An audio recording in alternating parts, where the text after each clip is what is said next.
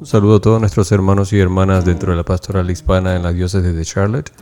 El día de hoy vamos a tocar el tema de protegiendo a los niños de Dios, que en circunstancias normales es un taller de tres horas que cada uno de ustedes está invitado a tomar en sus parroquias para participar en cualquier ministerio dentro de la diócesis de Charlotte. Les saluda Antonio García y conmigo se encuentra Ibis Centeno. Bienvenida Ibis. Hola, ¿cómo estás? Estoy muy contenta de estar aquí. Gracias por invitarme. Ah, yo soy la coordinadora de la Pastora Juvenil Hispana de aquí de la Diócesis de Charlotte.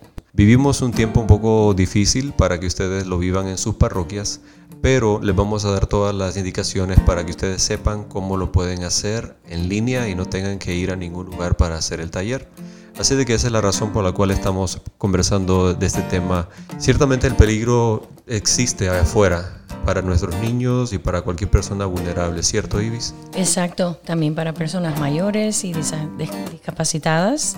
Ah, el peligro, pues, como tú dices, es eminente. Así es. Eh, eh, desafortunadamente hay peligros en las escuelas, ah, en los parques, en las iglesias, hasta en nuestras propias casas. Desafortunadamente hay personas que abusan, que hay personas que dañan a, todas estas personas vulnerables y, tenemos que, saber cómo, cómo, quiénes son y, cómo pararlo antes de que, esto pase, exactamente. Correcto. Y por eso es que el taller de Protegiendo a los Niños de Dios es de mucha importancia, porque nos da las herramientas para que nosotros podamos estar listos para reconocer todos esos aspectos de peligro y que podamos también nosotros saber cómo actuar y qué hacer en una situación como esa. Entonces, en nuestra iglesia en Estados Unidos, los obispos desarrollaron un programa muy, muy bonito, ¿verdad? De que ayuda a que nosotros podamos entrenarnos bien y estar bien capacitados para que al encontrar la situación estemos listos. Este programa se llama Protegiendo a los Niños de Dios y es para personas, para todos los voluntarios, para todos los servidores. Necesitan todos ellos necesitan tener un certificado que, han pasado este programa. Así es. Nadie puede, perdón, Ibis. No, que es para beneficio de nuestros de nuestros niños, inclusive. Sí, y nadie puede ser parte de ningún ministerio si no ha, ha recibido esa certificación de parte de la diócesis y de parte del programa que se encargó de hacer este curso que se llama Virtus. Entonces, en la diócesis nosotros hemos venido haciendo estos talleres desde el 2003 más o menos, ya casi vamos para algunos 20 años, 17, 20 años casi, de que hemos venido dando estos talleres. Así de que Ibis eh, es entrenadora de entrenadores, así como también su servidor. Eh, hemos venido entrenando a mucha gente en nuestra diócesis y pues nos sentimos verdaderamente muy contentos de que hemos sido parte activa de este ministerio. Le queremos hablar un poquito de qué se trata este curso para que ustedes tengan la oportunidad de poder hacerlo. Nosotros en el día de hoy no les vamos a hablar todo en detalle, pero les vamos a dar algunas pautas para que ustedes les, les, eh, les incite esa, esa, ese interés de poder participar en un taller. Entonces el taller se divide en dos partes, dos videos que ustedes van a observar, van a ver el primer video, Vivis, ¿cómo se titula ese primer video? El primer video es un momento para proteger a los niños de Dios. Y ahí es donde nos damos cuenta qué es lo que está pasando por todos lados. Correcto. ¿Cuál es el peligro? Ah, ¿Cómo podemos identificar a, las personas que dañan? Y vamos a oír testimonios de, de personas que han pasado por estas tragedias y también testimonios de personas que hacen el daño. Así que este video va a ser un poco fuerte, ¿verdad, Ibis? Porque vamos a ver experiencias de personas que han pasado por algún tipo de daño, algún tipo de abuso. Y también vamos a, ver experiencias de personas también que, han sido los que dañan. Así de que se les pide a la comunidad que cuando vean este video, cuando participen, pues vayan ustedes también preparados porque de verdad es un tema fuerte, pero tenemos que hablarlo, ¿verdad, Ibis? No, no podemos quedarnos sin hablar del tema nos afecta mucho a veces lo que las víctimas están diciendo. Nos da rabia a veces de, las cosas que los, los abusadores ah, nos cuentan. Correcto. Y, como tú dices, es, es un video que, que, vale la pena y que es necesario que todos sepamos qué es lo que está pasando. Correcto.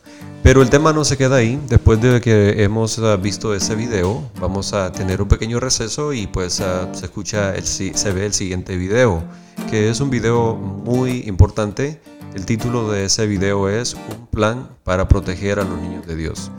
En este video se nos darán cinco pasos que nosotros estamos llamados a llevarlos a cabo en nuestra vida diaria y no solamente en la iglesia, pero como lo decía Ivy hace un momentito, en cualquier parte donde nosotros nos desenvolvamos, ya sea en la iglesia, en la escuela, en casa, en el parque, en la playa, donde sea que estemos.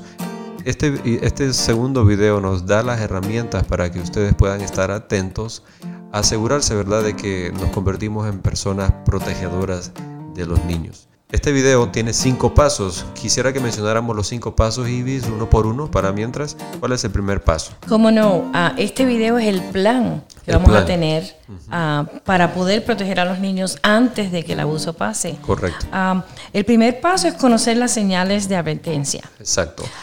conocer las señales de advertencia de los adultos significa que podemos reconocer las primeras señales de una relación inapropiada entre los adultos y los niños y podemos identificar el posible abuso antes de que ocurra. Ah, por ejemplo, ah, algunas de las señales ah, es, hay personas que le dan regalos a los niños sin permiso de los padres. Correcto. Como madre a mí me, me, cae eso re mal porque eh, primero que es una falta de respeto y segundo que atrae cierta confianza entre personas que, que, tienen otras otras cosas en mente. Correcto. Ah, y entre los niños y ellos. Así es. Y es muy peligroso. Así de que el primer paso que ustedes van a aprender en este segundo video es conocer las señales de advertencia. Entonces no les podemos dar todos esos pasos, esos puntos, perdón, porque ustedes lo tienen que ver una vez que hayan visto el video. El segundo paso de este video es controle el acceso por medio de selección. Significa de que en nuestras parroquias nosotros vamos a desarrollar políticas que nos ayuden a identificar a las personas que realmente deben tener acceso hacia nuestros hijos. Eso quiere decir entonces que nosotros tenemos que estar al tanto de que cuando viene una persona queriendo ayudar en un programa, pues tenemos que pedirle que haga una solicitud de empleo, por ejemplo. De voluntariado. De voluntariado. Él tiene que ponerlo por escrito, el nombre de esa persona, su dirección, etcétera si esa persona nos dio referencias personales, nosotros como agentes de pastoral estamos llamados a hacer esas llamadas telefónicas y preguntar, ¿usted conoce a fulano de tal? Porque esta persona dice que usted le conoce. Y verificar que lo que la persona nos ha dicho es verdadera. Y también ah, otro punto de este paso es hacer entrevistas personales. ¿Ok? Entonces, el siguiente paso es IBIS vigilar todos los ministerios y los programas, pues como tú mismo dijiste, todas esas ah, reglamentos y, todas esas cosas, pues hay que, hay que asegurarse que, que, sea el procedimiento y que lo hagamos en efecto. Correcto. Que, que todo se pueda estar controlado y, hacer, como tú mismo dijiste, que las oportunidades para el abuso no se presten y, que ellos se arrepientan y se vayan para otro lado. Correcto. Ah, ah, algunas de las de ¿Puntos? las puntos de, de, este paso, de este tercer paso, es hay que identificar los lugares apartados y cerrarlos con llave a todos los las aulas y los cuartos, los closets vacíos. Hay ciertas parroquias que en vez de, de tener todo cerrado con llave, no tiene llave en ningún lado. Y entonces eso le da la oportunidad a cualquiera que venga y abre y mire qué es lo que está pasando adentro. Correcto. Y de otra manera, cuando hay alguna actividad en la iglesia, pues uh, estas personas no se pueden llevar a nadie para cuartos que estén vacíos porque van a estar cerrados con llave. También ah, tenemos que enseñar a los niños a que no entren en lugares que son para el personal en, lugares que, como tú dijiste anteriormente, están restringidos. Lo vamos exacto. Y también ah, una cosa que yo digo mucho en, en las clases de Protegiendo a los Niños de Dios es que no comenzamos ningún programa sin tener el permiso del párroco. Así es, entonces ese sería el tercer paso, que es vigile todos los ministerios y programas. Cuarto paso es esté al tanto del comportamiento de los niños y jóvenes. En este paso se nos invita a nosotros, sobre todo nosotros como padres de familia, pero también como maestros, como voluntarios, estar al tanto de cómo los niños actúan. Porque de acuerdo a lo que ellos están haciendo o cómo ellos están actuando, nos están dejando saber cómo se sienten.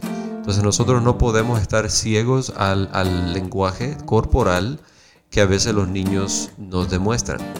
Así que el primer punto de este paso que a mí me gustaría compartirles es hable con sus hijos, hable con los niños. Primero que todo, como padres estamos llamados a tener esa, esa puerta de comunicación abierta con nuestros niños, ¿verdad? Y que les digamos que ellos pueden contar con nosotros para cualquier cosa y que nos pueden decir cualquier cosa, darles toda la confianza. También tenemos que enseñarles a nuestros niños que hay actitudes que son apropiadas e inapropiadas y que ellos tienen que estar al tanto de cuando ellos observan una actitud inapropiada de algún adulto, para que ellos también aprendan a, protegerse a sí mismos. Vamos a hablar ahora un poquito sobre el paso número 5 de este video, que es comunique sus preocupaciones. Es el, probablemente el paso más difícil, ¿verdad, Iris? Exactamente. Aunque uno se cree que es fácil, porque uno ve cosas que, que son sospechosas y, y, uno enseguida quiere ayudar. Correcto. Y, pero ¿a quién se lo decimos, Antonio? ¿Y de qué manera lo decimos? Y hay que tener mucho cuidado con eso y saber a quién recurrir para dar la información de las sospechas que nosotros tenemos. Correcto.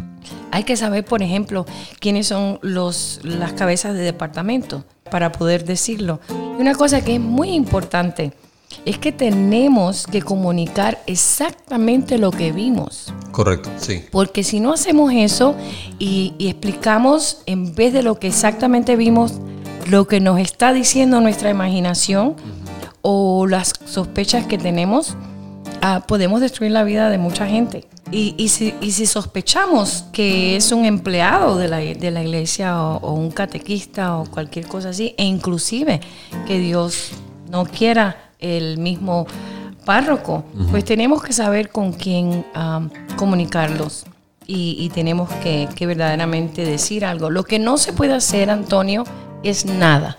Digámoselo a alguien que sabemos que va a hacer algo al respecto. Correcto. No se lo contemos a la comadre. Así es. Porque si se lo contamos a la comadre, la comadre se lo comenta al compadre y después, en vez de hacer una comunicación de nuestras preocupaciones. Lo que pasa es chisme. Correcto, correcto. Y tenemos que tener mucho cuidado con eso. Tenemos que ser muy serios porque la vida de una persona está en riesgo. Correcto. Así que ese es el quinto paso, comunicar nuestras preocupaciones y hacerlo de tal manera que lo hacemos apropiadamente. Yo simplemente les quisiera decir a nuestra comunidad, ¿verdad? Eh, ojalá que nunca nadie tenga nada que reportar pero que si en algún momento ustedes sienten que hay algo, tienen que hacerlo buscando, como lo decía Ibis, a, un supervisor, a alguien que pueda guiarlos exactamente cómo, cómo reportar el abuso. Quisiera hablar brevemente, Ibis, sobre el aspecto cultural. Eh, nosotros como hispanos estamos acostumbrados en nuestros países a ciertas actitudes que para nosotros pueden ser normales, pero cuando llegamos a Estados Unidos nos damos cuenta de que en esta sociedad ciertas actitudes son inaceptables. Un ejemplo, por favor. Ah, por ejemplo, es muy sencillo. Ah, en nuestros países no se ve tan mal que una niña de 13, 14, 15 años sea novia de un muchacho de 19, 20, 21 años. Y en este país, pues, pues no, está permitido. Correcto. Una cosa es un noviazgo y otras cosas que, que, que ya se pase un poquito más del noviazgo y, el muchacho o la persona mayor de edad, porque también pasa al revés, que la niña, que la muchacha de 19 es novia de un menor de edad. Correcto. Y, se pueden meter en tremendo lío. Tremendo problema. Y de igual manera, ¿verdad? Otros ejemplos que podemos decir, pero lo más importante es de que nosotros como padres de familia tenemos que estar conscientes de que esta sociedad que vivimos es una sociedad que, que da una gran importancia al menor de edad. Así de que nosotros siempre tenemos que tener nuestros ojos abiertos para poder proteger no solamente a los niños que están allá afuera, pero incluso a nuestros propios hijos en casa. ¿verdad? Tenemos que tenerlos bien protegidos incluso en nuestra propia casa. Pues sí, como inmigrantes a veces tenemos a personas rentando cuartos en nuestra casa, a veces ayudamos a, familiares lejanos a que pasen un proceso de inmigración y se quedan en nuestras casas y en realidad son familiares, quizás primos lejanos, lo que sea, y le tenemos confianza. Correcto. Pero tenemos que tener los ojos muy abiertos porque esta es parte de la cultura. Correcto. Y necesitamos crear parámetros, ¿verdad? Como, como maridos, esposo y mujer, esposo y esposa, eh, tenemos que aprender a ver, a hablar de parámetros cuando se trata de tener familiares en nuestras casas. Porque si no hablamos de estos temas es cuando pasa todo tipo de situaciones que, que son indeseadas. Y por eso nuestros hijos tienen que tener la confianza de venir a nosotros. Cuando tú estabas hablando ah, sobre hablar con los niños y escuchar a los niños, ah, pues eso es muy importante para que ellos tengan la confianza de venir y decirnos que algo raro está pasando. Está pasando. Muy bien, ahora que ya hemos revisado un poco los cinco pasos del tema de protegiendo a los niños de Dios, viene la parte técnica donde les invitamos a cada una de las personas que nunca han hecho un taller de protegiendo a los niños de Dios, que lo puedan hacer a través de su computadora. Y es muy fácil y es muy sencillo y ustedes no tienen que ir a ninguna parroquia para poder llevar a cabo este taller. Lo primero que ustedes tienen que hacer es ir a la página de Virtus Online la cual los llevará a la homepage o a la página de casa y ustedes tendrán que hacer un clic en la ventanilla verde que dice español, acceso o inscripción. Una vez que ustedes han hecho clic a esa ventanilla, los llevará a una área que les va a preguntar si usted necesita inscribirse para una sesión en su área o si necesita registrarse con una cuenta nueva con Virtus, lo cual ustedes van a escoger esa opción. Después, el sistema les preguntará a qué diócesis pertenecen y ustedes tienen que poner que pertenecen a la diócesis de Charlotte. Este será el momento donde ustedes van a poner su contraseña y su nombre o usuario que ustedes quieren usar para su cuenta, la cual tienen que recordar y tienen que apuntarla porque la van a necesitar después. Después que ustedes han creado su usuario y su contraseña, el sistema los va a llevar a una serie de preguntas donde ustedes tendrán que poner su nombre, su segundo nombre, su apellido, su email, su domicilio y esas preguntas que son necesarias para que el sistema tenga todos sus datos. Después de eso, el sistema les va a preguntar la ubicación donde ustedes estarán sirviendo como voluntarios. Entonces solamente busquen su parroquia o el lugar donde ustedes van a servir como voluntarios. Luego les harán unas preguntas si ustedes son diáconos, educadores, si son empleados, sacerdotes o voluntarios. Entonces ustedes tienen que checar la ventanilla donde dice voluntario. Después les preguntará si ustedes están asociados a otra localidad aparte de la parroquia que ustedes han escogido. Y otra serie de preguntas a las que ustedes tienen que contestar sí o no. Después viene una parte que es muy importante y es el hecho de que ustedes afirman que han leído el código de conducta de la diócesis de Charlotte. Tienen que decir que han descargado y leído el contenido de este documento, procediendo a poner su nombre y la fecha del día que ustedes lo han hecho.